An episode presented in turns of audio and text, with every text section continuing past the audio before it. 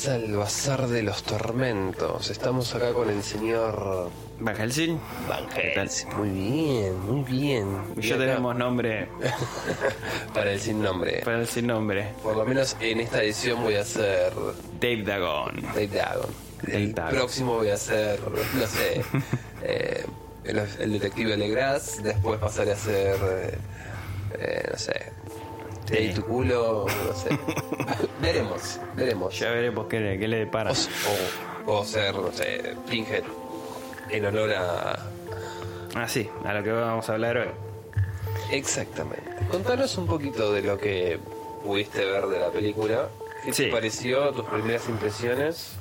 Bien, sí. eh, como para los que no saben, el 7 de octubre en Hulu, en la plataforma de, de Fox, salió eh, Hellraiser, eh, nueva edición.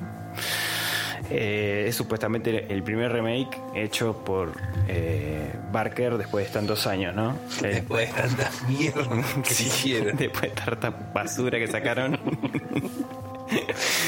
después del desastre que hicieron.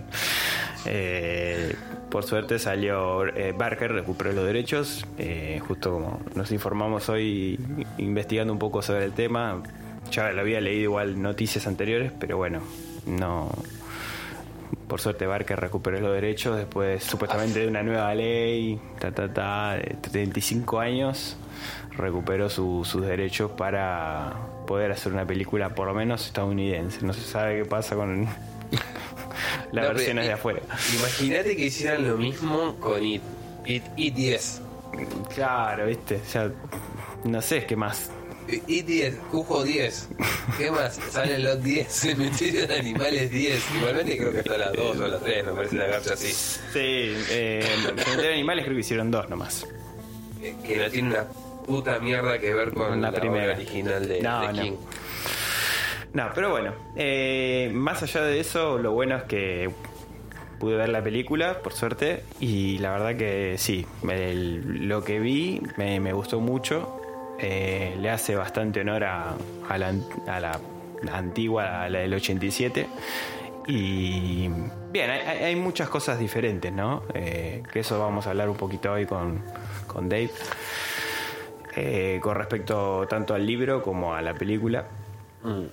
Eh, esta película lo que tiene ya distinto un poco es el encaro, eh, como la encara de, entrada, ¿no? Eh, la película comienza, en, eh, nos ubicamos en, en Serbia, en donde podemos ver un intercambio entre una mujer y un hombre misterioso, vamos a poner, eh, que hacen un intercambio, le dan una maleta mm, que adentro tiene un artefacto más, más, más claramente el cubo Le Marchand o el cubo de los cenobitas. Y a, a cambio una maleta con un fajo de plata. Ah, con chorrocientos mil de Claro, dólares. claro. Y se la entregan a esta mujer que no sabemos quién es. Le entregan el cubo. Después, en la escena siguiente, vemos que en la mansión de un tal Boyd en Estados Unidos, este, en un- durante una fiesta, entra un, un chico, un pibe X, a, a disfrutar de esta fiesta millonaria. Y bueno, podemos apreciar que hay gente tomando, gente charlando, gente teniendo relaciones sexuales, o sea, todo muy, todo muy normal, una fiesta común y corriente.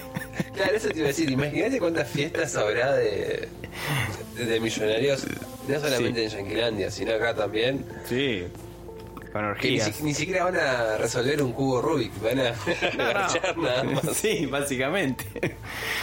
Así que bueno, nada, eh, la película arranca así, en ese tono, respetando también un poquito la, la antigua, ¿no? Porque si nos basamos en, en el libro, eh, la sexualidad es un, es un Sí, es un punto muy importante. importante, en, el, en el libro bastante. Recurrente en Barker, porque en, en muchos de sus cuentos que he leído, eh, ya, ya sea los libros de sangre o otras novelas, eh, el tema del sexo es algo que a él, él lo toca mucho, muy seguido. Así que no, no, no me extraña que haya empezado así la película. Es un tema tan tabú para él igualmente, pareciera. Igual que el tema del infierno y esas cosas, no es algo que lo... No, No, no, que lo Barker. cohiba o que lo, no, no lo hable. Como King, por ejemplo, no tiene muchas cosas que hablen propiamente de, del No. infierno. No, no, no, es verdad. King no. Pero Barker no tiene drama en hablar de eso, ni, ni del lo que sería relaciones carnales o homosexuales también. Eh, en, sus, en sus relatos habla mucho sobre eso.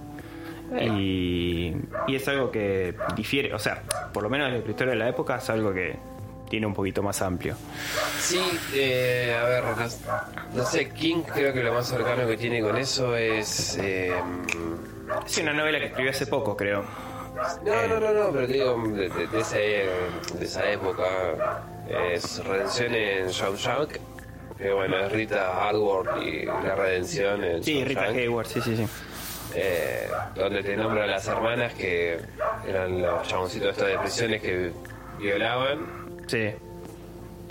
Sí, bueno, ponele que King se centra más en, en- en el infierno nuestro, en el infierno en vida, digamos, Sí, en las sí. cosas horrendas que ocurren en este plano. Claro, no, no, pero lo que voy yo es el tema de, de- la homosexualidad de King. Ah, sí, sí, no, no, No lo aborda demasiado. No, sé que hace poco escribió una novela de, de una pareja de, de chicas, eh, Eleve- Elevación, se llama la novela. No Ah, la leí todavía, pero sé que se trata de un hombre que creo que pierde peso constantemente, y no Mm. sabe por qué.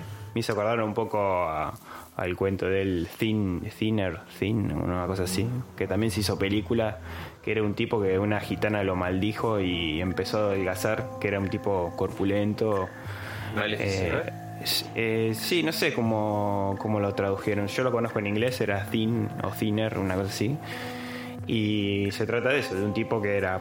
se- tiene un- no sé si. No me acuerdo bien si se burlaba o tenía un problema con una gitana y la, la gitana lo maldecía y empezó a adelgazar hasta los huesos, ¿viste? Eh, y ese es, un- bueno, también en un cuento de King. Me hizo acordar un poco a eso. Igualmente, Elevación trata de eso, por lo que leí, así el, La sinopsis. la sinopsis, claro, y tiene unas vecinas que son justamente una pareja de chicas y parece que los intentan ayudar con, con ese problemita. Pero no la leí, la novela no la leí. Igualmente, nada, Barker, de lo que yo leí, me parece un tipo que, que no se escatima detalles en absolutos, No. no, no tiene problemas en describir eh, cualquier tipo de situación o horror, ya sea carnal, eh, de, de todo tipo, o sea, tanto abuso, eh, sufrimiento, o sea, Hellraiser es, eh, va, el libro de Hellbound Heart, como vimos, eh, o Hellraiser en su defecto, eh, tiene mucho de eso, ¿no? Mucho el sufrimiento Tiene en la base. demasiado gore. Es como. para la época era bastante gore. Sí, super gore y, y abordaba temas, como ya dijimos, de la sexualidad, etcétera, al límite, ¿no?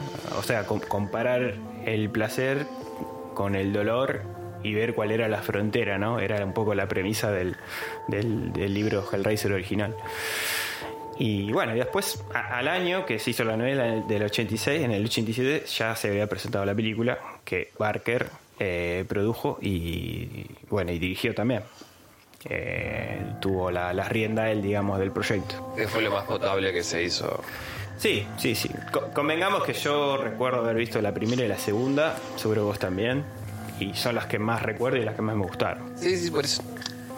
A ver, y la primera, porque dentro de lo que cabe es bastante más fiel al libro, sacando Sí. el detalle de, de la chica, eh, Christy, que en el libro es una amiga y en la película es la hija, que Exacto.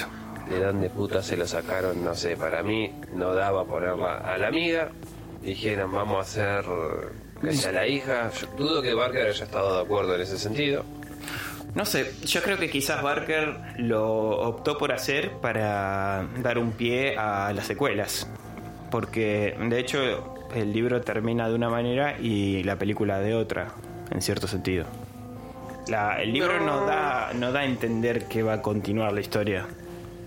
Depende, es como medio ambiguo igual el final, no, no es tan... Puedes darle una continuación tranquilamente. Sí, si lo crees. Sí, sí, a ver, Eh, el propósito de la segunda película es Kirsty, que está supuestamente internada porque se volvió loca, después de lo que pasa en la primera, que intenta conectarse con los cenobitas para recuperar a, a su padre, sería, a, a Rory. Pero en cambio, si hubiese sido con la novela, intentaría recuperar a su amigo, que era en realidad quien le gustaba a ella en secreto. Porque durante todo el libro eh, ella siente como sabe que está con la otra mujer, con Julia, que es la que va a desencadenar todo el desastre después. Igual convengamos que ah, también hay algo bastante cierto que en, el libro a la, a la amiga Christy la hacen, o la describe, mejor dicho, Barker, poco agraciada también. Sí, sí, sí. Es- y Julia es, Eh, es sí, un sí. camión, básicamente. Por eso el hermano Más no tenía pampanante. problema en enganchársela, ¿no? A la cuñada. Eh, Claro, sí, básicamente la, la historia va, va por ese lado, ¿no? Eh, la, la desesperación de Julia de recuperar a Frank, al hermano de- del personaje, va, de, del- de, de su prometido que era Rory, eh, con tal de recuperarlo y volver a estar con él, hace lo que hace. Claro, ¿no? porque aparte en el- lo que es el libro, y te lo dice Barker, le pegaba garchadas monstruosas a la mina. Claro. ¿En serio, Va- boludo? sí, sí, sí, sí, sí, me acuerdo, me acuerdo. Eh, El otro, como está buscando un mayor placer, Claro. obviamente experimenta con la mina. Exacto, exacto. Qué mayor placer encima que estar con tu cuñada, que es la, la mujer o va a ser la próxima mujer de tu único hermano. Claro. Por eso, recapitulando un poco la historia del libro, o sea, Frank Cotton era este tipo que viajaba por todos lados, un tipo bohemio, un tipo desinteresado, eh, que tenía esta vida de, de- de viajar y de descubrir todo tipo de placer en cualquier región donde él se, se iba, buscaba y buscaba y buscaba hasta que se cruzó eh, a, a un tipo que le ofreció esta caja, el cubo de Le Marchand. En, en Düsseldorf, sí. En sus viajes en Düsseldorf. Y manipulando este cubo se conecta, intercambia, digamos, eh, se comunica con los cenobitas, eh, que son estos seres de otro plano, eh, de un plano infernal, si se le puede decir, una cosa así, donde experimentan todo tipo de placer y dolor. eh, infernal para nosotros en realidad por, por la concepción que, Que tenemos. Sí. de infierno. Claro. Al parecer, para ellos o para lo que son los cenobitas es distinto. Sí. Es, es un cielo. Igual, eh, si yo no recuerdo mal, Sí. en el libro de sangres hay más información sobre los cenobitas. ¿O no? Em, yo la verdad que no me leí creo que dos o tres de todos los, los libros de sangre que son cuatro y sí hay O menciones por lo menos. menciones no recuerdo vos sabes menciones no pero sí hay personajes que, que tienen un poco esta obsesión con respecto al, al sexo eh, que se asemeja bastante. Yo no sé si es un pie a Hellraiser o como una referencia o, o algo parecido. En la novela de Cabal Sí. también se hace mención a, a otra dimensión, digamos, a otro plano. eh, que es- hay también este tipo de seres demoníacos. No son, no son así mutilados y disfigurados como los, Como los cenobitas. claro, pero sí están como en una especie de, de- de- de infierno y, y sí, bueno, obviamente no, no- son agraciados, ¿no? No, no, no. Igualmente es, es llamativo de. A ver, por lo menos en las primeras. ¿Qué te gusta? Tres, peli- tres películas de. Sí, de Hellraiser. de Hellraiser. Tienen un sentido eh, de los cenobitas con el cubo y con el tema del placer y el dolor. Sí, Eh, Cada uno el que, el que lo armó buscaba algo y ellos te lo daban. Tal vez no lo que vos, a ver, lo que vos entendías por placer, Claro. era lo que recibías. Pero eh, en la nueva película y por lo que me dijiste así muy por encima, como que esta parte queda en segundo plano relegada. Se centra más en otra cosa. Sí, en, en la película nueva las diferencias que podemos notar, eh, eh, más allá de la premisa que comenté sobre este millonario que hace esta fiesta, porque a, a partir de ahí no, no dijimos más nada, pero en esta fiesta lo que ocurre es que este chico que, que nos están enfoca, que se enfoca la película, un joven, un estudiante aparentemente, se adentra en la fiesta, eh, ve a la misma mujer a, a la que se, se hizo el intercambio con el cubo en su momento. Eh, esta mujer como que le invita a este chico, lo invita a pasar a otra sala eh, donde está Boyd, justamente el, el- el dueño de la casa, y ve un artefacto en el medio de la sala que no tiene la forma del cubo cenobita, pero es el, el cubo, Es el- es el cubo de Martian que en esta película vamos a descubrir que tiene varias fases. Eh, en esta escena se lo ve con una forma rectangular. Fases o configuraciones. Claro, configura que en la película, en la cinta se llaman configuraciones. Vamos a suponer que eso todavía nosotros no lo sabemos al empezar a ver la película, pero el cubo tiene esta forma rectangular, cosa que me llamó la atención cuando la vi porque dije, el cubo nunca tuvo otra forma más que de un cubo, o sea, Justamente. justamente. Cubo. Exacto, o sea, más, más que cubo no, no era. Y sin embargo en esta película, en la nueva, eh, tiene esta forma rectangular. El chico le llama la atención este objeto, aparece Void, lo invita como a resolver que eso es un rompecabezas, mueve las piezas, le acierta y el cubo se empieza, eh, aparte de, de largar un, una, Una suerte de aguijón, de, Sí, de cuchilla. Sí, eh, ¿cómo sería la. como una navaja que sale así Sí, sobre. una cuchilla, sí. O sea, una cuchilla que te prácticamente te inflige un tajazo, empieza a derramar sangre, esa sangre entra en el cubo y esto hace que los cenobitas se, se manifiesten y se lleven al, al que es lastimado, ¿no? Básicamente igualmente es un jugar con el cubo este rectangular en este caso. Sí. En realidad, no, no importa la forma que tenga el puto cubo, vos resolvés el acertijo y eso va a intentar lastimarte para que eh, te vengan a buscar los cenobitas. O sea, Sí, siempre y cuando no seas el puto protagonista. Sí. Exactamente. Eh, pero bueno, más allá, más allá de, esta premisa, o sea, de cómo arranca la película, después vamos a descubrir por qué el cubo tiene esa, esa forma, qué pasó con ese millonario.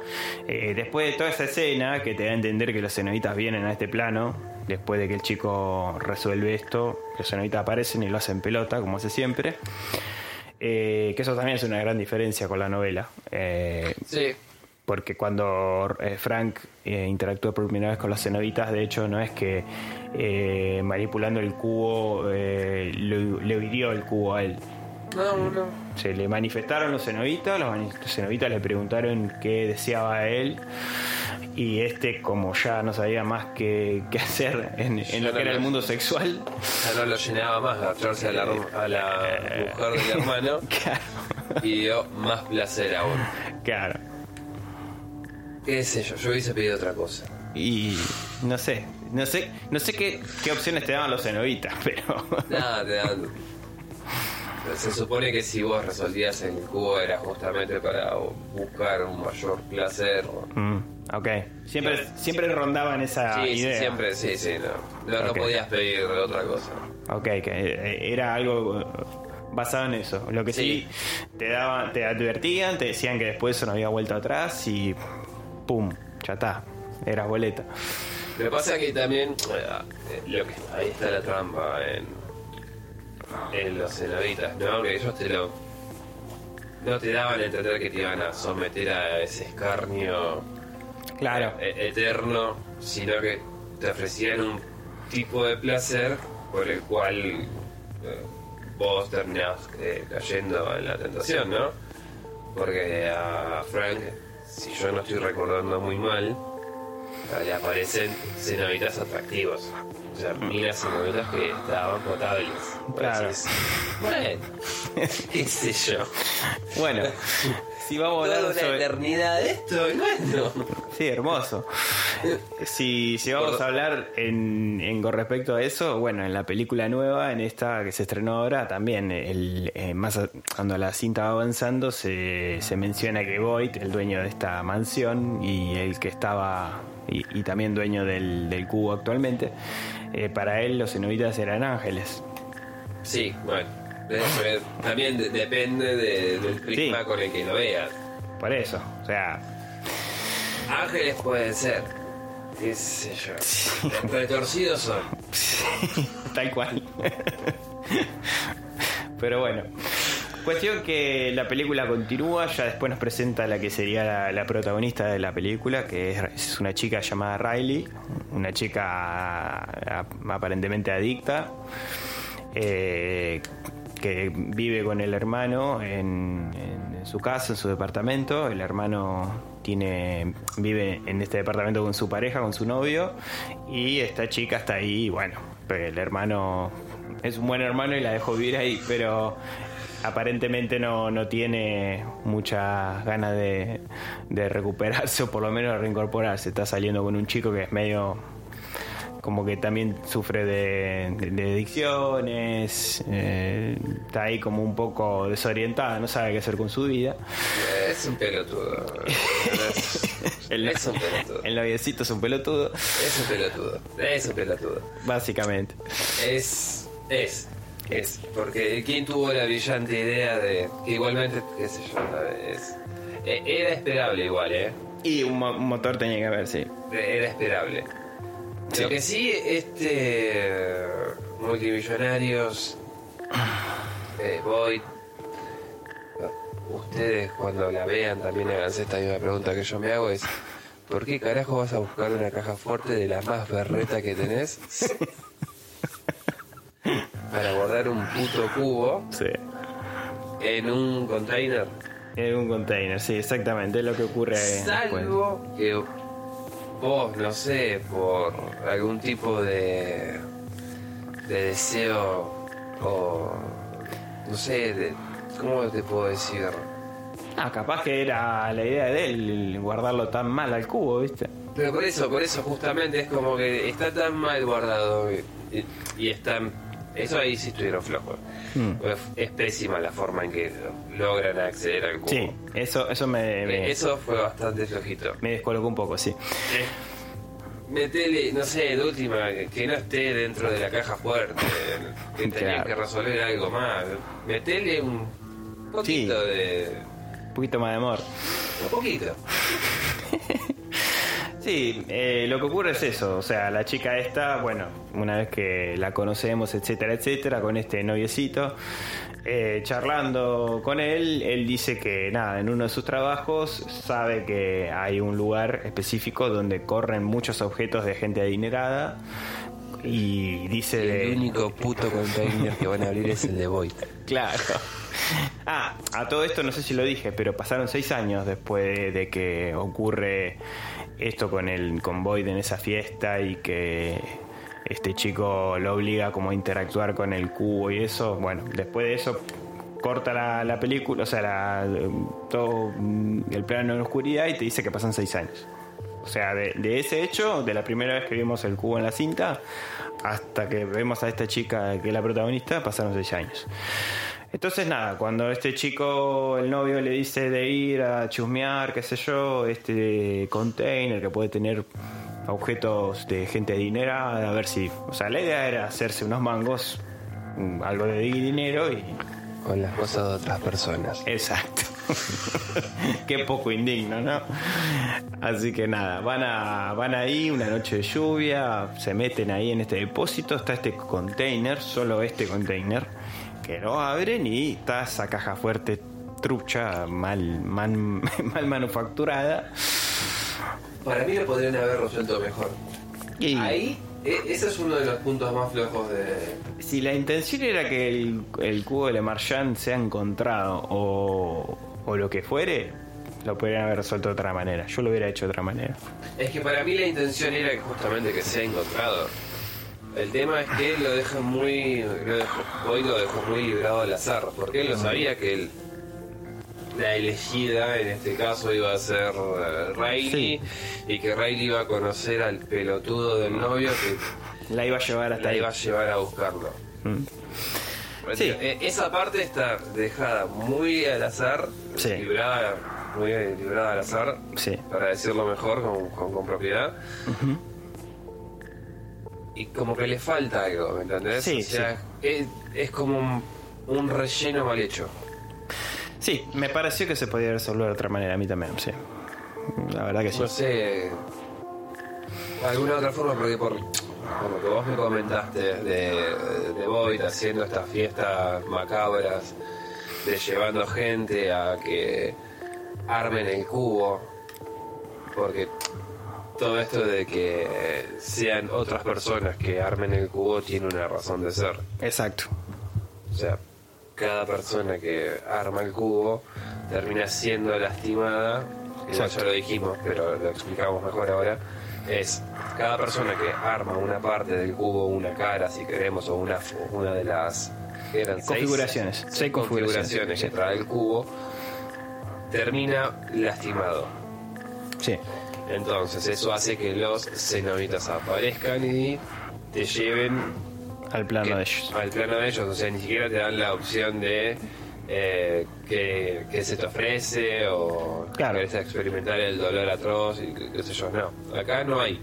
No hay tu tía. Es- vos lo, pasaste esa configuración, te vamos a llevar. Ahora bien, ¿qué carajo te iba a decir? No me acuerdo. No, bueno, después de esto, después de que la chica eh, con el novio encuentran esta eh, el cubo, lo ven y se quedan desilusionados, pensaron que iban a encontrar otra cosa, dinero o objetos más, más valiosos. Eh, resuelven llevarlo a algún tasador para ver qué, qué plata le pueden sacar a eso y el chico le dice quédatelo a Riley, llévatelo, vemos después qué hacemos. Bueno, ella vuelve a la casa, el hermano bastante enojado porque estuvo con ese pibe otra vez, aparte parece que había consumido algo de alcohol, etcétera, etcétera, ya una persona en, que se está recuperando de la droga y demás no tiene que consumir sustancias, así que nada, di- discuten, tienen una fuerte discusión entre los hermanos, el hermano la echa de la casa y ella se lleva el cubo con ella, se va y las pocas pertenencias que tiene, se va al auto. Y antes de, de subirse ve unas pastillas, las tira, después se arrepiente, vuelve, las, se las toma, se, se termina drogando, hay un parque ahí cerca y ahí es cuando se sienta en un, en un juego ahí del parque y En la calecita, en la esa cale- que- claro, la calecita. Vos empujás y giran. ahí. Claro, se sienta ahí, se empieza a, empieza a interactuar con el cubo y aparentemente le sacó una de las combinaciones. Y tiene tanta suerte que la cuchilla que sobresale del cubo no la toca. Suerte igualmente significa eh, el guion así lo quiso. Porque Sí, sí, para, para hacer un poquito más interesante la, la cinta, ¿no? Porque la cuchilla no, la, no le toca absolutamente nada, no la, no la corta ni nada. Lo que sí, las drogas empiezan a hacer efecto. Ella se tiene como un desmayo y empieza a tener visiones.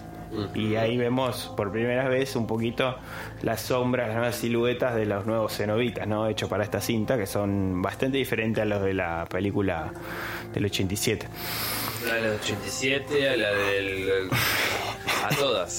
Sí, sí. A no, y no es queja, ¿eh? están muy bien hechos. Sí, sí. Están muy bien hechos. Sí. Me, me gusta más el hecho de que estén eh, representados de esa forma Ujú, Sí. que con los trajes de Sadomaso que Sí. pusieron en, en Tienen- un principio. Hay algunos con similitudes a los viejos, pero se juega mucho con, con la carne, ¿no? piel. Claro, con la carne. Se juega mucho con la carne, o sea, las mismas vestiduras son carne y carne mechada de tal forma que parecen eh, vestidos como cordones, como adornos de que, que tiene una ropa común, están hechas con carne. Entonces, Eh, básicamente lo, a ver, lo- uno de los vestidos que aparecen ahí son, es simplemente la piel de la persona, claro. pero mechado. O sea, Claro. Sí, No sí. sé, una pollera hecha con la, la piel misma. de- De otro ser humano. No, pero me parece que son de ellos mismos. Eh, sí, eh, mm, sí, tienen como. Algunos tienen como, por ejemplo, tienen toda la columna vertebral cortada y con la carne de la columna se le hace como una vincha atada a otro alambre, ¿viste? Una cosa. Hermoso. No, pero es hermoso. Está bien. Es algo que yo esperaría ver de un. Sí, están bien representados. de unos seres que son lo- Sí. los reyes o los dioses, si querés, del, dolor. y del placer. Exacto. Así que nada, Riley eh, tiene esta discusión, ve, ocurre todo lo que mencionamos antes, ve a los cenobitas en una especie de, de, visión y medio que le dicen, ¿no? Deberías haber sido vos, a vos te teníamos que haber, a vos te tenía que haber cortado la cuchilla, etcétera, etcétera. Y después de eso se desmaya. El hermano, hay como una especie de sueño en donde le dicen que lo que logra ella es que otro va a tener que cortarse por, él, por, por lo que ella hizo. Claro, otro va a tener que pagar el tributo. Claro. Se hace todo un- como una especie de escena de ensueño. de- del pecho de ella salen unas, los famosos ganchos con cadena que aparecen en todas las películas de Hellraiser. Y que mágicamente aparecen en el cuarto del hermano, se pegan en su carne y lo arrastran hacia ella. Y el hermano se despierta de una pesadilla justamente y van a... El hermano va directamente a buscarla, empieza a, a rastrearla y se da cuenta, yendo a donde está el auto, que ella estaba ahí tirada en el parque. La intenta despertar y en el momento que la va a, a- a recoger, se corta con, el, con la cuchilla del, del cubo. Obviamente queda un buen riego de sangre uh, en el cubo. Sí. La aguja desaparece y ya eso te da pie a, o le da pie, mejor dicho, a los cenobitas a aparecer y reclamar lo que les corresponde. La Exacto. ofrenda, la ofrenda o la persona. o- Sí, sí, sí. De hecho, la chica, aún estando un poco desmayada, un poco mareada por, por, por, la, por toda la, la sustancia que había consumido, el hermano, con ese terrible corte, se mete en un baño público que había ahí, se intenta lavar la herida y ahí ya te, da- te, te empiezan a mostrar que cambia el plano, que las paredes se corren y se abren las puertas del portal cenobita. ¿Podemos hablar de qué? ¿De ofrenda en este caso? Eh, hasta donde entendí, sí. Técnicamente sí. Porque lo que sucede, o sea, al rato después de que todo esto ocurre, que la- el hermano desaparece, porque después de esto, obviamente, los cenobitas se lo llevan al hermano de la chica, de Sí, Riley. sí, sí. Y Riley después de eso empieza a buscarlo, eh, rastrean de dónde salió este cubo, por qué estaba ahí ese container, se dan cuenta, un nombre que aparece, no te lo muestra la película, eso es otra resolución que no se tomaron el trabajo de mostrarte. Directamente, ¡pum!, en una institución, eh, aparentemente una institución de personas ya con, una cierta edad y que están convalecientes, eh, encuentran a, la famosa abogada asistente de este Void que, que hizo el intercambio con el de- del cubo de Marjan. La encuentran, se ponen a hablar con ella, la tipa le dice de dónde sacaron ese cubo, le dicen lo que Void tenía intenciones de hacer, que él lo veía como ángeles a esta criatura, etcétera, etcétera. Y ahí, bueno, otra vez, esta mujer intenta agarrar el cubo, retenerlo, la Riley, con tal de volverlo a agarrar, la forcejea, ahí activan otra combinación de, otra configuración, sale la cuchilla, corta a, a esta mujer, y ahí otra vez pasa lo mismo, ¿no? La chica, Riley agarra el cubo, el cubo vuelve a transformarse a- en una tercera configuración, se escapan con el novio, se van, y al, al poquito tiempo a esta mujer los cenobitas se le aparecen, ahí es cuando los podemos ver por primera vez un poquito más claros, y se la llevan. Ahora, para. Y te corto acá para volver un, un segundo al, al inicio de la Sí, película. Sí. Cuando ella compra, la, la abogada compra la, el cubo este, ¿qué forma tiene? Eh, no lo muestran. Puta madre. No lo muestran, pero creo que ya tenía for- forma de cubo. O sea, podemos decir que ella lo compra en el estado original. En la primera configuración. Claro, está en el estado original, el Sí. estado base. Sí, sí, sí. Entonces, pará. eh, Void, suponga, suponemos, o, o supongamos mejor dicho, que Void, una configuración pudo hacer él. Una. Suponte, pero sin ser cortado. Sin ser cortados, por eso, sin ser cortados, por lo menos, o, a ver, para, déjame que, que te clarifique cuál es mi idea de, de esto. Sí, Supongamos que eh, el cubo de, de Marchand, el de Marchand. que compra la abogada a este serbio, ¿es? Sí, a un, a un hombre de Serbia, aparentemente, sí. A este serbio, si queremos. Lo trae a Estados Unidos, ¿sí? Este pelotudo de Voight empieza a juguetear con el cubo, ya previamente sabiendo los antecedentes. ¿sí? De, de- de todas las cosas que, que uno puede llegar a conseguir si lo resuelve. Resuelve la primera parte. eh, no sé, no se lastima, que igual sería raro que no se lastime. Para mí es raro. Sí. Pero bueno, supongamos que lo arman y aparecen los cenavitas. Sí, eh, era un poco lo que comentábamos antes. A diferencia de, de la otra, del libro y de la película anterior, o sea, de la primera, los cenobitas no se manifiestan interactuando con el cubo. Solamente cuando hace la configuración. Claro, pero por eso tío, es como que esa parte yo también la veo media floja. Re- un poco rebuscada, ¿sí? Eh, es que sí, porque yo- lo que yo quiero entender es, voy, eh, ya sé, igualmente es una película y no tendría que tener una lógica. No, obvio, obvio. Bueno, pero ahora vamos a ese punto, porque hay una parte en la película en que ahí se aclarece un poco más esto. Claro, justamente, pero... eh, y eso es a donde yo quiero apuntar. Sí. Es, eh, vos te referís a las personas que antes ya... Ya interactuaron con el cubo. Ok, son cuatro. Sí. O sea que eh, el cubo, o sea, él pr- primero engañó a cuatro personas a que le resuelvan el cubo, Sí.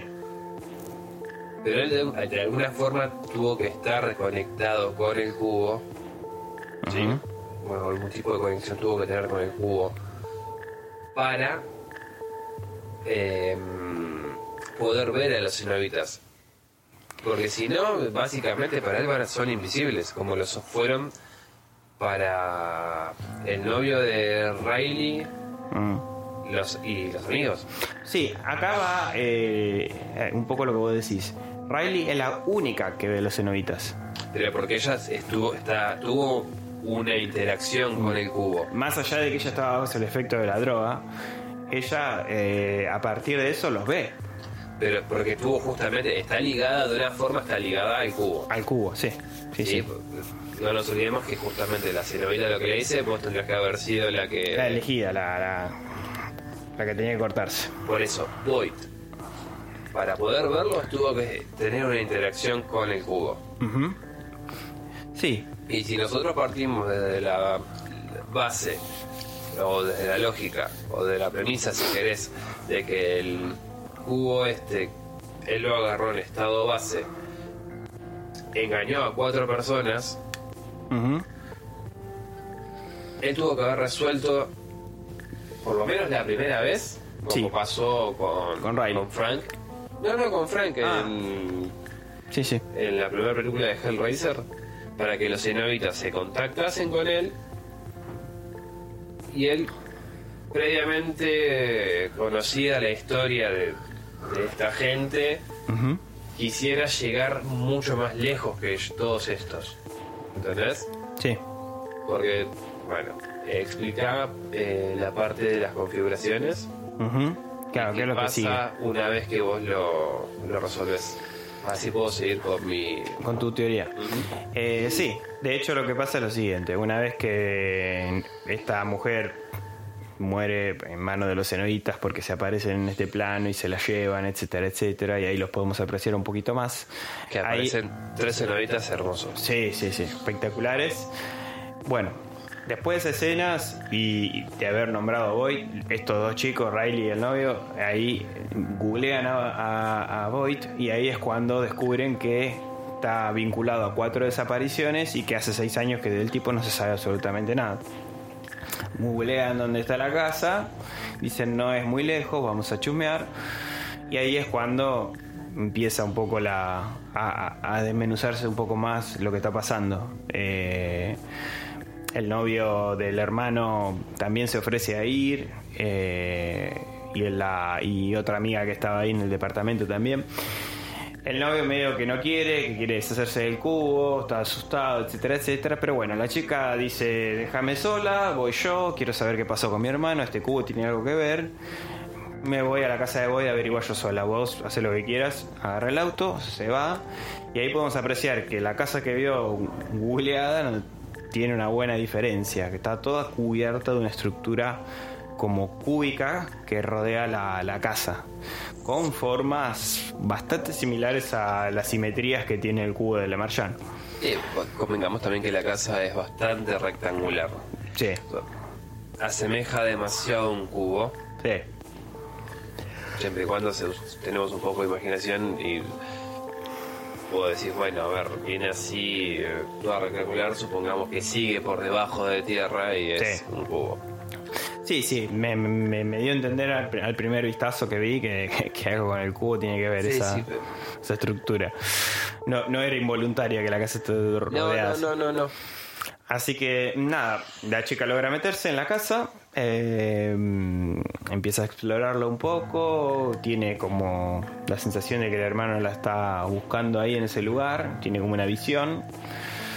Eh, y bueno, y ahí encuentra en una especie de estudio. Espera, Sí, porque ahí también se encuentra, lo decimos, total, pero tampoco, gente, le vamos a esperar casi la mitad de la película. sí, obvio.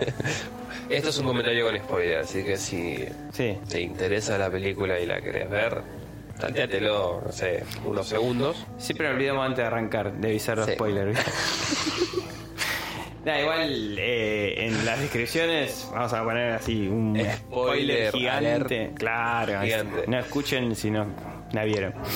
Pero una de las diferencias te iba a decir con respecto a la primera película y eh, al libro también, Sí. es vos eh, pensá que Frank en el libro puede volver porque él previamente, antes de ser sometido al placer ex- al placer prohibido de los cenobitas, Sí, eyaculó claro, sobre en, esa habitación, en ese piso de madera, Exacto.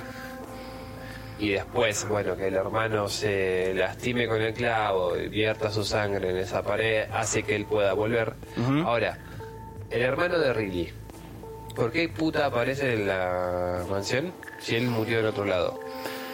Sí, eh, eso creo que es, sigue siendo culpa para mí de la interacción que tuvo Riley con el cubo. ¿Vos decís? No le veo otra explicación. Por ahora. Por lo menos hasta donde vi, no. Si, si- si sigue la lógica de la 1, no tiene, o, y de- o- o del libro si querés, no tiene una puta mierda que No, ver. hay mucha diferencia, sí. Para mí, pero bueno, tal vez es como decís vos, tal vez el hecho de que ella tenga una conexión con el con el cubo. Como una maldición, porque ya a partir del momento que ella resuelve la primera configuración, la cuchilla no la lastima, pero hay voces que le están diciendo deberías haber sido vos. Sí, Es como que te, le- te maldecimos acá nomás, por pilla. o algo así. Es que no sé, no sé. Uno, es un sistema muy de mierda que tienen Mm. eh, para hacer esos contratos raros. Sí, bueno, los ceramitas En, suelen... to- en todo caso, llenalo de cuchillas y te vas a cortar. Sí, o capaz que justamente eso está hecho un poco a propósito, ¿no? A partir de la suerte de cada uno. Capaz que mm, tiene un sentido. Pero ahora ya nos estamos acercando a la parte por ahí más interesante, que es cuando la chica encuentra en este estudio eh, un montón de escrituras de Boyd, de investigaciones. Sí, anotaciones más que nada. Donde claramente se ve que este, este Boyd sabía de los cenobitas, sabía eh, cómo, cómo invocarlos, cómo llamarlos. A mí me dio a entender que por eso eh, lo encontró en Serbia y lo compró. Y, y que también ya sabía más o menos cuál era el propósito de, de este artefacto, ¿no? O, o por lo menos a lo que él quería llegar. Ahí es cuando vemos que tiene seis configuraciones diferentes el cubo seco, que son seis transformaciones distintas. Eh, la primera es el- la del cubo, que es la- el lamento, se la relaciona con la vida. La segunda es el lore, el, el conocimiento, y tiene una forma como octagonal. La tercera es eh, Lauderant o Amor, como dice ahí en la, en la cinta, y tiene una forma como de estrella. Después la cuarta, la, la liminal, que es la sensación, y tiene como una forma rectangular. Eh, la resurrección, Lázaro, que es rectangular pero como cónica en los costados. Y la final, que es la... En los eh, extremos. En los extremos, sí. Y la final, que es la Leviatán, el poder, que tiene una forma cónica, estirada. Eh, y todas estas configuraciones, a lle- llegada a la sexta, es cuando se te va a permitir a vos tener una audiencia con el con Dios. Con- Claro, que Dios acá en este caso sería. El Leviatán. Leviatán. Exactamente. Ahora, em, Que eso ya en la segunda película de Hellraiser lo vemos también, al Sí. Leviatán. Ahora, lo que sí me, se me ocurre pensar y, y- y tal vez eh, hipotizar, Sí, hipotizar, ¿no? hipotizar. Hipotizar, hipotizar, estaba bien dicho. Sería que, porque en las notas de Void Ujú. te habla también de lo que es eh, un sacrificio que vos tenés que hacer Sí, para poder acceder. ahí está. Sí, Entonces, lo que yo puedo suponer, y tal vez eso te lo medio explican en, en la cinta. en la cinta de esta forma, es que Void interactuó una primera vez en la, la parte base, En la primera configuración. habló con los cenobitas, supongamos, porque de otra forma nos explica que él los pueda ver, porque no existe forma posible si no tenés una interacción previa. ujú. Sí. Llegó a un acuerdo de no me lleven. Yo quiero una audiencia con, Dios. con, con Dios o, o con Leviatán. Les voy a dar a ustedes que son seis, Eh, serían seis cinco, sacrificios. cinco sacrificios en realidad. No, Sí, Seis, ponele. sí seis. Seis, Son, no, tienen que ser seis. son seis cortes y el último un sacrificio, por lo que entendí. El último es un sacrificio humano. Disculpame, estos son igual seis sacrificios. Claro, pero me parece que ya es entregar a uno. No que te cortes accidentalmente, a eso. No, no, no, no, no, por eso. Pero justamente por eso. O sea, supongamos. Hace ese tipo de, de acuerdo, de trato con los cenobitas de entregarle seis personas para poder acceder. No lo veo tan loco Ujú. Eh, y, y entendería más el sentido de las fiestas Sí. macabras que llevaba a cabo en su casa, en donde retaba a las personas Claro, con ese propósito. con ese propósito. Que resolvieran los rompecabezas para que. Claro, porque por más que vos hicieses 20 eh, jodas o 100 jodas locas de esas, tal vez de esas 100, 3 o 4 personas llegasen a resolver el cubo, que fue, digamos, lo que pasó a lo largo de todo este tiempo. El tema es, no sé, ¿por qué dejarías de hacerlas? Son multimillonarios, o sea, podés darte el lujo de... Sí. eh, Igualmente, no sé, pues no vi la película, estoy hablando así de lo poco que pude ver. hay, hay muchos elementos que por ahí podrían haberse cambiado de la película. Eso, en eso estoy de acuerdo igual. Como que hay cosas que por ahí podrían haberse dado de otra forma. Eh, Están un poquito forzados, eso es lo que, lo que veo. Puede ser. Puede ser. Digo, lo que yo entiendo de las notas de Void Sí. es justamente eso. Él algún tipo de arreglo tuvo con los cenobitas, Bueno, los cenobitas son de negociar. por eso. Por eso, por eso. Basándome, ojo, en el conocimiento que yo tengo del libro, y de la, primera película. Y de lo poco que vivimos hoy antes de, grabar el, el programa. Sí.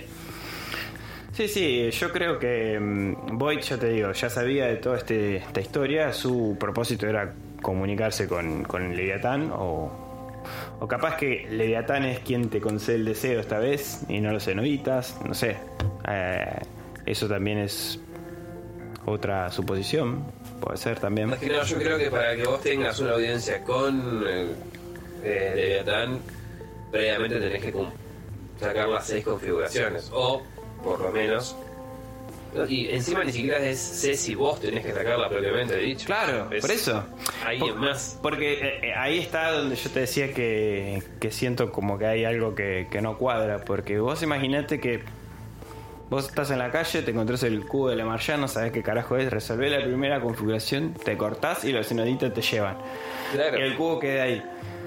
Viene otro tipo, lo encuentra, dice, uy, este prisma, porque ya está en la segunda configuración, lo, lo toquetea, lo arma, tac, se corta, otro que se lo lleva. Y así, ¿no? Llegado al sexo, que, que tenga el leviatán en, en manos. ¿qué va a pasar ahí? Ese, ese va, va a acceder al poder, a, a tener una audiencia con Dios, no va a saber ni qué. No, no, por eso es raro. eh, eso es raro. Sí, eh, a ver, capaz que directamente la, la idea era que en lugar de que los cenobitas, vos interactuando con el cubo, como pasaba en Hellraiser 1 o en el libro, en Hellbound, tocando el cubo ya conectabas con los cenobitas y ellos te, pre- te preguntaban qué deseos quería, querías, en lugar de, de esa simple interacción, tenías que. Te tocaba el sexto, digamos, cuando ya estaba el Leviatán hecho, te tocaba por ahí la opción de, de tener un deseo, capaz. No sé. No sé, es. A ver. Es no me desagrada igualmente si es, si es así que Void eh, Lo resolvió. Lo resolvió. No me desagrada para nada, me parece bastante bien logrado. Es bastante original. Sí. Después de todo, es un. Una vuelta de tuerca a la historia Sí, original. no me desagrada. Ahora, si no llega a ser así, es una pelotuda bárbara, te digo, porque entra en juego justamente lo que vos pro- proponés. ¿Qué pasa si la per- el, el interesado, digamos, en tener una audiencia con el Leviatán, intentando resolverlo, hace dos configuraciones, porque pasa la base,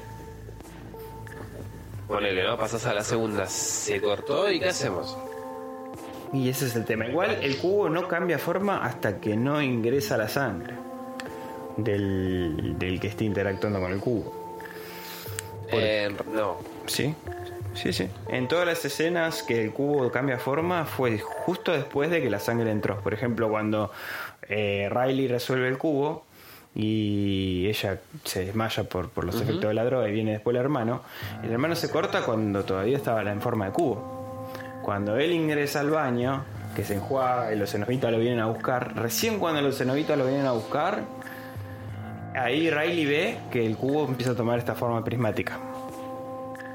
Claro, no, no, no, no, pero yo pensé que me decías otra cosa. Porque se ve en el plano que la sangre del hermano entra en el Sí, cubo sí, de. Martian y ahí toma la otra forma. O sea que hasta que la sangre del, del que esté del que se corte Claro, eso. no ingrese Claro, eso, cubo, eso, eso. no hay Porque si transformación. me decís que no cambia de forma hasta que no se vierte la sangre del que lo manipula, Ujú. no tendría que haber cambiado de forma cuando eh, el hermano de Riley se cortó. Exacto. Para mí, involuntariamente, Riley está haciendo lo que quería hacer eh, Void, básicamente, que era arrastrar a otros que, que por él eh, haya una interacción con, con los cenobitas sin ofrecerse como sacrificio, digamos. Claro. A ver, eh, Bueno, me me dio esto- gracia eso, porque en donde va la piba uno se corta con eso. Vamos vamos a explicar algo así medio rápido. Se supone que Void ya eh, engañó a cuatro personas. Sí. Por lo menos cuatro personas que hayan podido resolver el cubo. Sí, sí. Supongamos Cinco igual, ¿eh? configuraciones en total. ¿Cinco?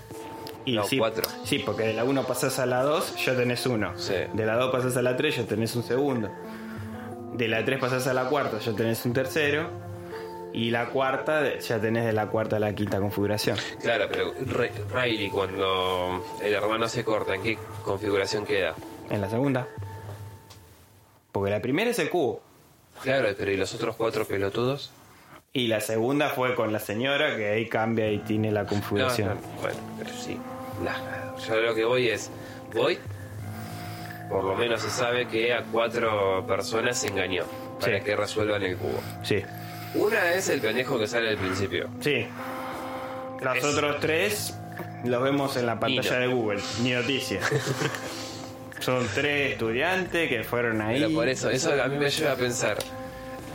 Cuando Riley encuentra el cubo, se supone que ella tendría que haberlo eh, visto en la que cuarta, quinta transformación. Y Cuarta por lo menos. cuarta, sí, mínimo. Cuarta por lo menos. Con el hermano es la quinta. Ujú. Queda una transformación. Ah, ya entiendo lo que me estás diciendo. Cuando Riley la encuentra, la encuentra en la primera configuración. Y ahí está el misterio de la película. Porque la película empieza que cuando este chico está interactuando con el cubo, ya- no es cubo, Por eso, está en la quinta etapa. por eso, por eso mismo. De- de- de- una vez que el pibe este y la escena se corta, el, eh, el, el- el cubo de Martian toma la forma del Leviatán. Ok, listo. Ese es un dato que nos faltaba. Por eso, toma la forma de no lo muestran, pero te lo da a entender, porque la forma coincide con la con la de, la, de resurrección, la de Lázaro. Tenía la forma de Lázaro. Cuando el pibe del comienzo encuentra, por primera vez se le presenta lo que vendría a ser el cubo de la Marchán, es Lázaro. Es la forma de Lázaro. Él toca así los ángulos, lo resuelve, hace un chasquido y ahí toma la, la- la- la- forma y aparecen, se, se corta, porque lo primero que te muestran es que se corta y la sangre entra, y aparecen los cenobitas y se lo llevan. Claro, es, bueno, ese es el dato que nos faltaba. Ujú. Por eso, Void, hasta donde sabemos, Llegó a la forma de Leviatán. claro, pero en cuatro, en cuatro personas. Eso es lo que a mí no me queda claro. Claro, habría, eh, tendríamos que examinar bien a, a fondo a ver qué pasó ahí. Y, Ahí, y por qué volvió a la forma de. Original. Hay una cosa eh, que me llamó la atención que es la mujer esta que era asistente o abogada de Boyd, que estaba en ese en esa institución. eh, que ella y cuando intenta agarrárselo de vuelta a Riley al cubo y le dice que se lo quiere quedar ella, ella habla de revertir. Sí, de cerrarlo, de... O sea que hay una manera de que el cubo retroceda a sus configuraciones. Y eso también es importante. Eso sí, sí, Porque totalmente. quien conoce las configuraciones y la puede revertir, podés llegar hasta la quinta, que si te arrepentís, volvés a la forma cúbica inicial. la- Sí, igualmente supongo que eso debe de, de traer alguna algún tipo de consecuencia. En la configuración del lamento sería. Sí, yo creo que igualmente algún tipo de consecuencia tenés. Porque la persona, a ver, la abogada esta termina estando en, en ese centro para personas convalecientes, Sí, enferma. eh, enferma y con un respiradora artificial. Sí, literal- Bueno, ah, igualmente se literalmente. entiende, ¿no? Pero, Sí, literalmente anuncia que tiene los pulmones podridos. O sea, claro, pero por eso, entonces, pero bueno. Podemos teorizar de que la mina en, en, ese, en esa última noche con Boyd Pudo haber interactuado también. interactuó y terminó enfermándose. Puede ser. Puede ser. Igualmente la cinta continúa después de, de, de esta parte que Riley se, se encuentra con toda esta documentación. Hay planos de la casa con formas bastante extrañas que te dan a entender que tienen una forma a propósito o todos estos, estos elementos por la casa por la cual está rodeada tiene un propósito. Sí, sí, tienen un sentido y otro detalle no menor es que es, encontramos muchos switches Sí. para oprimir que hacen que se enciendan las luces, que se abran puertas, que se corran la... Sí, la casa es una trampa viviente. Sí, tal vez igualmente es como vos habías propuesto en un principio, eh, tipo un catalizador claro. Sí, sí. para eh, el mundo de los cenobitas. masificar la... Por eso, lo que cataliza la, la energía. Exacto. Eh, Podría llegar a ser. yo creo que el propósito es ese. Es muy probable que que todo esté planeado de esa manera para que la Bueno. casa en sí sea un... Porque ya de por sí es una trampa viviente esa casa, o sea... Sí, sí. Y, y Boyd se supone que eh, buscaba justamente tener eh, dos, si es que no la tuvo, Su audiencia. con Leviatán. Exacto. Que también hay que ver si Bueno, igual, minutos después de, este hecho, eh, los tanto el, cuñado de la chica, o sea, el, novio del hermano y la amiga esta que estaba en el departamento y su noviecito aparecen en escena. La siguieron hasta ahí porque sabían que iba a ir hasta la mansión, se lo dijo al, al noviecito, le he dicho que iban a ir ahí. Y se dirigieron lo- los tres a la mansión para ir a buscarla a ella. Y ella, bueno, nada, se, se pone en posición de que yo de acá no me muevo hasta que encuentre respuestas. Y ahí es cuando... eh, La respuesta es, si tu novio te dice, conozco un lugar donde podemos encontrar pelotudeces millonarias, no te metas. No vayas. No, no hagas. Es tan simple como eso. en todas las películas que viene uno a decirte, che, vamos a robar tal cosa, termina mal. Termina no me mal. No me interesa. No sé ¿Sabes si viste la película No Respires. ¿No la viste? No, respires. Sí, excelente película. Bueno. excelente película. ¿Qué pasó sí, ahí? Básicamente es eso. Dijeron, vamos a chorearle a este pobre ciego. Este viejo ciego, inútil. Qué buena película. Eh, Qué buena excelente. película. Excelente. Y hay, Excelente. y hay otra del 2010 que también tiene un concepto parecido. No me acuerdo exactamente el nombre, pero pasa algo similar. Es un Hellraiser tipo... Revelation, decís. No, no, esa, ese crimen no, por favor. Ya no, no hablamos de eso todavía, pero... No, no hace falta hablar igual. Creo que la No. ge- Si no conocen mucho del mundo Hellraiser, sí, Sí. tuvieron 10 películas, Sí. del- de las cuales ya desde la Tres en adelante. 3 en adelante son una porno mal hecha. Eh, Nah. Solamente eh, hechas para lucrar, porque de Sí. Hellraiser no tienen nada. No, no, no. Y ahí es cuando Barca pierde los derechos, etcétera, etcétera. No, fue, fue un sinfín de... Básicamente fue prostituir eh, Sí, una franquicia. una franquicia, sí, basi- sí. Sí, sí, se la Porque- exprimieron por todos lados. Malos guiones, mm, malas historias. No sé, no me gustó a mí. Es como el- es lo que hicieron con, con Jason, con Freddy, con Viernes 3, eh, no, perdón, Viernes 3 iba a decir lo mismo. Ma- eh, Myers. Eh, Mike Myers. Mike, no. Michael. Michael Myers, sí, sí. Y Mike Myers es el que le hace la voz a Shrek. Sí, por eso, y Austin Powers. Austin Powers, sí. Eh, no, Michael Myers, sí. Sí, sí. Es Sí, básicamente bueno. lo que hicieron con esas eh, sagas. Ah, lamentablemente el mundo del terror, vale, el cine de terror se expone mucho a este tipo de, de abusos, digamos, de Sí, igual ya franquicias. no es un abuso, es. Esto ya es otra o cosa. sea, es darte una licencia de hacer lo que se te cante el... Claro, pero vos tenés que tener un poquito de sentido común que vos digas, che, estamos robando demasiado ya con, con esto. Y yo, yo me baso en el principio de del amor a, ¿entendés? Si yo, tu, director, tengo el honor de dirigir, no sé, una película, no sé, pongamos de Hellraiser, me, me encantaría, por más que tenga dos pesos, hacerla lo, más no sé, lo, lo- más potable posible, que tenga que ver con, con este mundo, investigar.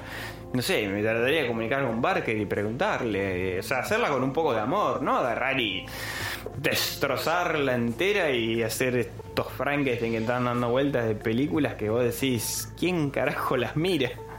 ¿Quién la- Lo importante es eso, pero- y recaudan. Sí, sí, bueno, ¿quién? yo digo, ¿no? ¿Quién carajo las mira? Yo las vi. a- a- a- Claro, claro, pero una cosa. Pero a, lo que voy, las veo con un dejo amargo porque no, no, no tienen nada que ver. O sea, Igualmente, si ya después de la Hellraiser 5 seguís viéndola, sos un hijo de remil. Porque ya. A ver, no sé qué estás esperando. no, era para ver a- al actor de Hellraiser que tiene su, su portamento, su. Que de hecho lo cambiaron en la novena y en la y en la décima ya ni está él. O sea, No, pero qué bastante sin vergüenza sentía. pero bueno, Yo no sé si en la cuarta hablan del francés que lo crea. de Le, eh, Le Marchand. Puede Sí. ser, sí. Sí, sí, creo que sí. Eh, O en la 3 también, creo. Sí, pues no me acuerdo. En, que- en la segunda ya se menciona a, mm, a- al origen de Pinhead. sí, que es el oficial este de la Primera Guerra Mundial. Eso. Se lo menciona ahí, todo se lo Igualmente, eso sale de ahí, porque en el libro, libro? no te, No. ni te nombran de dónde puta sale Pinhead. Sé que hay cómics que me hubiese interesado leer, no leí, la verdad, Sí. soy sincero. Capaz que tienen un contenido interesante o Tal vez ahí está, ahí tenés más lore. capaz. Y siempre en las historietas yo creo que se puede sacar más jugo que de películas baratas, seguramente. Sí, sí. Por, por lo menos hasta ahora todo lo que he visto en cómics, eh, secuela, precuela de, de- de determinadas franquicias, no me llevé nunca un disgusto. Hasta con Silent Hill me pasó que leí las historietas que hicieron y me parecieron excelentes. Igualmente Silent Hill las películas. Salvo la, la primera, que dentro de todo Sí, eh, la primera está... Y la es potable. La segunda ya a mí, no- a mí particularmente no me gustó, pero la primera no estuvo tan mal. El No. actor es, es bastante parecido a... Sí, le cambiaron cosas también, porque la protagonista eh, es una madre y no un padre, eh, aunque sigue siendo el mismo padre, digamos, tiene el mismo nombre, pero no, no, no es la... No, no, no, va el padre a- a llevar a la nena, sino la madre. No, no, pero no me pareció que No, esté no, mal no. Es, es la más, es la diferencia más grande que tiene. Y después, bueno, con respecto al, al primer videojuego se, se asemeja bastante. O sea, decir y llegar a ese pueblo y que la nena se perdiera, etcétera, etcétera. Pero. eh, no no sé, hay muchas franquicias. Yo creo que de, de las pocas que. Volviendo al tema este de que si tenés una franquicia, lo, hacelo con amor. De los pocos que conozco por ahí es eh, Andrés Muschietti, que dirigió IT, la, la del 2017. O sea, Sí. Eh, Yo vi entrevistas de él y todo, o sea, el tipo parece que lo llamaron de Warner Bros. Le dijeron, mira, la está haciendo un tal Kari Fukinaga, nada va a hacer más él, toma, hace vos lo que pueda con esto.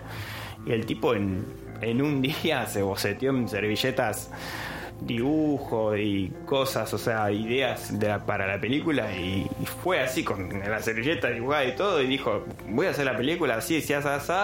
Warner le dio dos pesos con 50 y con ese poco presupuesto hizo la película y a mí me encantó, qué sé yo. Se le nota que hay un, un amor, un querer Sí, hacer un homenaje, un... Hay un cariño. Hay, Hay un cariño, Hay un cariño. Sí, qué sé yo. Por más que la película no te guste. Porque puede pasar, o sea, hay mucha gente que no le gustó la película que hizo Muschietti de, de, de It. No, a mí me gustó. Lo que no me terminó de cerrar es cómo matan ahí. Sí, pero en el libro se asemeja bastante. Por ahí yo lo hubiera hecho diferente, pero se asemeja bastante. No, eh, en el libro es totalmente distinto a cómo lo hacen. Bueno, pero el, el fin era que no le tenían más miedo. Bueno, pero eh, básicamente en la película le están haciendo bullying. claro, sí, sí, un contrabullying. Eh, por eso, a ver. Ojo que la película eh, de Muschetti es, es hermosa, es gloriosa. Yo lo único que tengo para recriminarle es el final. Mm, Porque cuando está Beverly con, eh, en, la- en su casa, sí. en el departamento donde ella cre- creció y está esa vieja, Mm, qué que me pegué cuando sale, boludo. Cuando la veo pasar desnuda después Sí, ese plano. es impresionante. Y, el- y en el libro es, es eso. Sí, sí, es terrible cagazo. Sí, Sí, sí, no, por eso. eh, Yo lo que voy es eso, o sea, eh, se nota más allá de que la película te guste, algunas cosas, algunas decisiones creativas, lo que sea, que te gusten o no, se nota cuando hay un amor por lo que se está haciendo, ¿no? sí, sí. Un- Y un conocimiento previo sobre la obra. Por eso, sí, aparte. Pero ya cuando toman una franquicia y la recontrabusan y hacen lo que quieren y, Y le ya cuando cambian. la recontra la prostituís básicamente para... Pero es que sí, boludo, vamos a ser sinceros. A Hellraiser la sobreexplotaron y no tenía Sí, sentido, no sí. tenía sentido. Ah, hicieron lo que quisieron realmente. Ya te digo, tuve la, la oportunidad de ver las, las películas y La- la- a- ya te digo, a partir de la cuarta ya se tornan aburridas, la quinta también, la sexta está ahí nomás, y así, ¿viste? Es como que es una seguidilla de, de que siempre pasa lo mismo, ¿no? Pero El es que cubo pasa- va de acá para allá. Justamente no, no tienen dónde innovar. Por lo menos esta nueva de Hellraiser. Tal vez mal, o, o no tan bien como uno esperaría, Ujú. innova. Sí, sí, la, eh, la verdad que sí. En eso, eso es lo que más me gustó hasta ahora de la, de la película. El director es eh, eh, David Drucker, creo, no me acuerdo exactamente el nombre, lo teníamos por ahí a mano.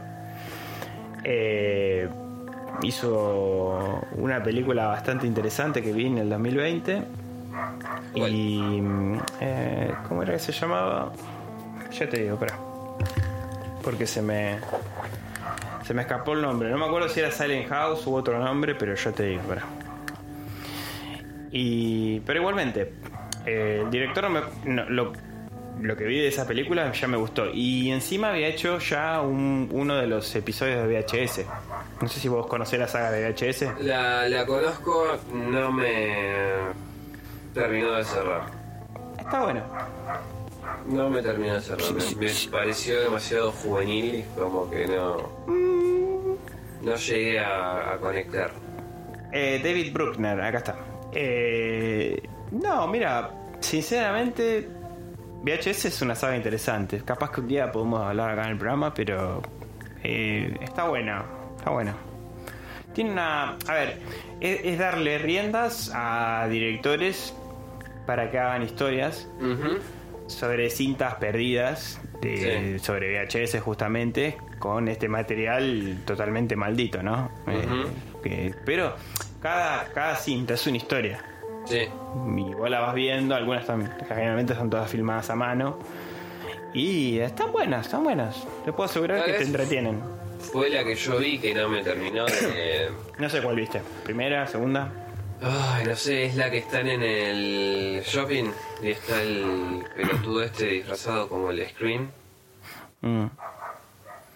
Arranca así, es un, el asesino va disfrazado tipo con una máscara, una, un sobre todo y empieza a perseguir a una minita, creo que es en el shopping, Sí. en la tienda, de, en la librería, y la termina apuñalando.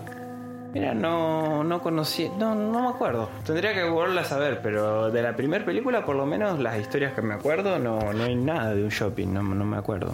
Sí. Ah, tendría que ver. Bueno, ah, The Night House es la película que te decía que dirigió este David Bruckner, eh, que está muy buena. Te, la recomiendo, si la, incluso también a la audiencia, si la, a los oyentes, si la quieren ver. Eh, es del 2020 la peli y es de una chica que tenía un esposo que era viuda, eh, se hereda una casa espectacular, viste esas típicas casas un poco en el medio de la nada. Una casa que cualquiera de nosotros dos quisiera tener. Claro, básicamente. Y eh, luego de eso, bueno, ocurren, empiezan a ocurrir cosas extrañas y, a desentrañar cosas del pasado de su marido que no tenía absolutamente idea y está muy buena, está buena la película, a mí me gustó. Por eso me empujó a ver también la película, pues sabía que la iba a dirigir este, este tipo.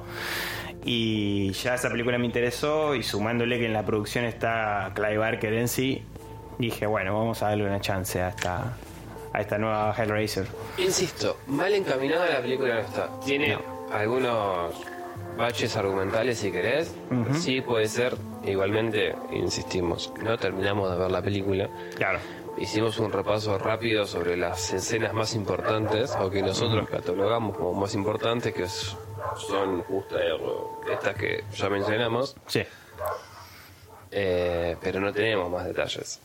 No, no, no. Tal vez después todas estas preguntas que yo lancé o, o teoricé se resuelvan. O Sí, no, o probablemente sean todas adrede para hacer otra o- ¿Otras diez películas no, por favor, bien no. Pero con una trilogía ya estaría contento. Ya, ya- ya está. Tres- Una trilogía ya hecha todas por, por- o producidas todas por Barker o escritas un poco por él, por lo menos, ya te las miro. Pero no me hagas una cuarta, una quinta más porque te puedo asegurar, Dave, que la novena es inmunda. La- eh, se llama Pero sí, sí, ya Revelaciones. te creo ya con el tráiler. Sí, hoy te hice ver los trailers, o sea, y, y bueno, y lo que tenía en el 2018, otro espanto, o sea, Aparte, para 2018 y esa calidad del orto que tenía la película es impresionante. Es inadmisible. no, por eso te digo. Hasta Jack, Sharknado tiene mejor resolución. Sí, sí, sí, Como el olvidate. tibu- como tiburón de cuatro cabezas, no sé cuántas vergas eran ya. El tiburón de arena. Qué buena película. Pero incluso eso tiene mejor resolución que la poronga esta de Sí, de Hellraiser. Hellraiser Revelations. No sé si, si llamarme a mí mismo cinéfilo, pero me gustan mucho la- las películas. Trato de ver Sí. todas las películas, por más mierda que sean, las miro. Y. O, o sea, no mierda. Porque eso también es una realidad. Hay muchas películas que uno dice es una mierda, pero son de culto. Entonces, ¿Como cuál? y te puedo dar un ejemplo. Hellraiser 1, sí, 1, 2 y, y 3 como mucho, sí te entiendo que sean de culto. No sé, El Vengador Tóxico. ¿Conocés la saga del Vengador Tóxico? Sí, por tener somos así nomás. Bueno, ahí tenés un ejemplo. Es una película hecha con dos mangos. Pero yo no la consideraría de, de mierda, ¿eh? Bueno, pero vos hacele ver eso a tus viejos. ¿Qué te van a No, decir? Obvio, yo, sí, Bueno. sí, sí, obvio, obvio, obvio. Sí, Bueno, a eso voy. sí, bueno, sí. A, a gente de, de nuestra edad le puede agradar, le puede dar gracia a lo bizarro que son esas películas y, y decir qué copadas que están, pero a, a- a determinadas personas que la vean de determinada edad te van a decir que es una mierda. Ish. Sí. O sea, no es lo mismo ver Forrest Gump. Ahora nosotros nos ponemos a ver Forrest Gump, que vamos a decir, uy, qué buena peli. La ve tu viejo, va a decir, uy, qué linda peli. O por lo menos un poquito le va a gustar. O un pibe joven puede que le aburra, pero no, no- no le va a desagradar. Pero hacerle ver el vengador tóxico a un tipo de, de 60, 50 años te la revolea por la cabeza. Puede ser, puede ser. Pasa que, bueno, eso- Salvo que tenga gustos particulares. A No, eso. no, no sé. A ver, no son pe- películas eh, estrictamente. eh, o sea, ¿cómo te puedo decir? Comerciales. No, no, Son no. para un público bizarro, para. para determinadas Bueno, personas. pero es como la de Coso. eh, la de la minita que tiene la Gatling en la pierna. ¿Cómo se llama? La, la, la que tiene la metralleta en la pierna. Sí. Sí, me acuerdo de la película, pero se me fue el nombre. Bueno, pe- pero es, es ese cine. Claro. Es esa clase de cine B. Sí, exactamente. Cine de clase B, sí, sí, sí. sí. Igual que Jornado, igual que. Sí, pero no, igual Jornado es una poronga. O sea, no importa quién se la ponga, es una poronga. No tiene razón de ser, igual que el tiburón fantasma. O el tiburón vampiro. El tiburón se convirtió en un Hellraiser, pobre, porque está haciendo lo que quieren con ese pobre animal, o sea. Pero es increíble, es increíble. Es Nah, increíble. Dentro de poco igualmente va a salir el tiburón se lo vino. Y sí, falta, falta poquito ya. Ya está el exorcismo del tiburón. Está, está el- sí. los tiburones en la luna, que vi hace poco. Los tiburones de, de nazis. Los tiburones nazis, de todo tenés. Ya, ya no, no, no falta no falta tipo de tiburón, ya te di de todo. Así Yo que no- bueno. Yo creo que hasta acá ya podríamos Sí, sí, ir cortando. Bueno, gente, eh, una edición más de esto que Eh, sabemos llamar el bazar de los tormentos. sí. Un episodio bastante improvisado igualmente. Sí, sí, hace Vamos a ser honestos. una hora. Sí, sí. Pero creemos, por lo menos de mi parte, salió bastante potable. Sí, sí, sí. Por lo menos se van a entretener con nuestras hipótesis, con nuestras estupideces que decimos y. e- Esa es la idea, ¿no? Esa es la- justamente la idea. A ver, más allá de los eh, relatos, que es algo- la parte seria, esta es Sí. simplemente una charla. Y cuando esto ya esté disponible y al aire y quieran comentarnos, mandarnos sus hipótesis, sea- son expertos de cenobitas y nos quieren corregir, bienvenido sea. Siéntanse libres. Y si nos quieren putear también, no hay problema. Nos suma. nos suma gente que nos quiera conocer. No suma el feedback, así que Claro, por eso. Hagan lo hagan, que. hagan su trabajo. hagan su- por eso. Así que. Ah, bueno, lo- los comentarios van a estar ahí habilitados para que cada uno deje su opinión. Sí, sí. Incluso Eh, para mejorar. Y, nada, no- nos estamos escuchando en próximas ediciones. Sí, sí, sí. Le- les prometemos que el próximo va a estar bien, bien elaborado. Yo me comprometo. Dave también. va a estar, va a estar mejor, les aseguro. Mejor que esto, imposible. ¿Tiramos, ¿Tiramos una pista o no decimos nada? Tiramos una pista. ¿Tiramos una pista? Tiramos una pista. Dale, del próximo programa, ¿no? ¿A qué lo vamos a dedicar? Ok. ¿A qué? ¿A qué? Y a. ¿A qué? ¿Querés que te coma? Ahí está. Ahí está, ahí la tiró. En el próximo episodio nos vamos a mudar a Milwaukee. Sí, A los años 90. ¿te Sí, gusta? 91. 91. Sí. Los años 90. Sí, sí, sí. Vamos a estar recorriendo la la ciudad de Milwaukee. Sí. Atrás de o detrás de los pasos de una persona bastante detestable. Perturbada. Perturbada, más. Sí, sí. Perturbada, porque al parecer el tipo era bastante ameno en las charlas. Sí, por eso. Así que ah, tenemos ahí bastante para, para investigar. Tenemos una, una semanita para desmenuzar bien todo y vamos a hablar de eso. Tampoco somos profesionales.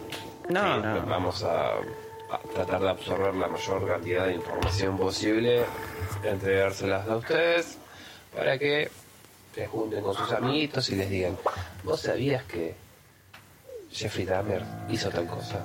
Digo que es como un puto perturbado. Pero bueno, eh, hasta acá fue todo. Sí. Gracias por estar. Y Sí, nos vamos a ver en el. En el va, nos vamos a, a escuchar en el próximo programa. Acá con Dave Dagon estamos preparando mucho material para. Para las. Ya sea las ficciones, las.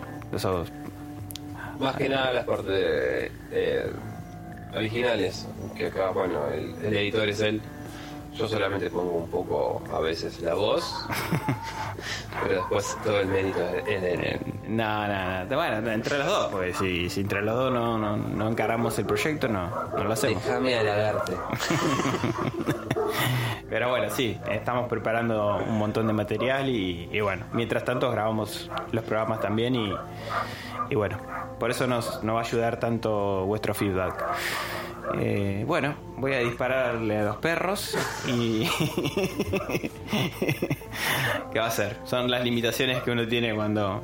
Cuando vives en el conurbano.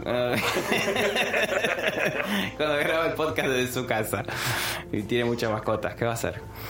Es así. Así que bueno, un tenebroso abrazo a todos los oyentes y hasta la próxima acá con Van Helsing y Dave, Ga- Dave Dagon en el Pasar de los Tormentos. Chao.